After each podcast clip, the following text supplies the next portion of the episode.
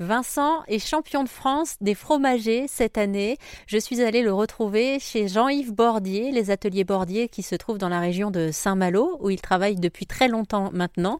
Il nous a ouvert la porte des différentes caves d'affinage et puis il nous a aussi euh, parlé de son métier avec euh, beaucoup d'authenticité.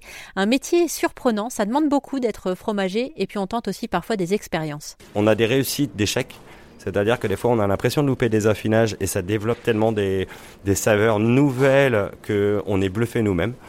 Et des fois, des essais programmés ben, n'amènent pas de choses concluantes.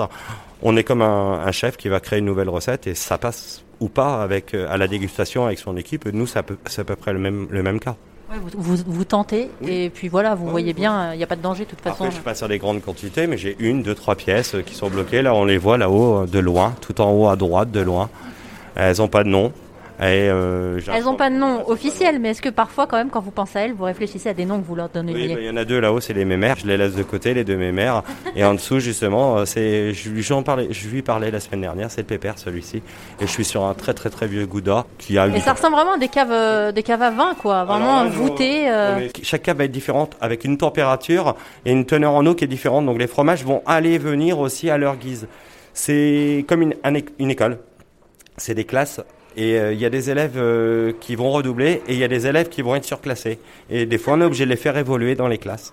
Et euh, dans un même lot, fabriqué le même jour par le producteur, eh ben il y en a peut-être un ou deux qui vont qui vont être des cancres et qui vont pas avancer. Euh, il y en a des surdoués parce que c'est c'est peut-être les premiers euh, du, de la cuve ou les derniers de la cuve ou au milieu de cuve. Et puis il y a ceux du fond qu'on n'entend jamais, qui sont près du radiateur la plupart du temps et finalement ils sont pas si mal que ça. Ben c'est-à-dire qu'un surdoué euh, sur lequel auquel on fait pas attention peut devenir très vite le cancre et vice versa. Et grâce à des fromages, ça emmène aussi euh, des conversations euh, autour de la vie. C'est ce que j'ai pu partager pendant euh, plusieurs heures avec Vincent. vous pouvez d'ailleurs continuer à le découvrir tout au long de cette semaine sur RZN Radio. Il vous raconte notamment son parcours et les différentes épreuves qu'il a dû passer pour pouvoir devenir champion de France des fromagers. Ça vous a plu? Vous en voulez encore? Il y a en ce moment des milliers de podcasts 100% positifs qui vous attendent sur l'application RZN.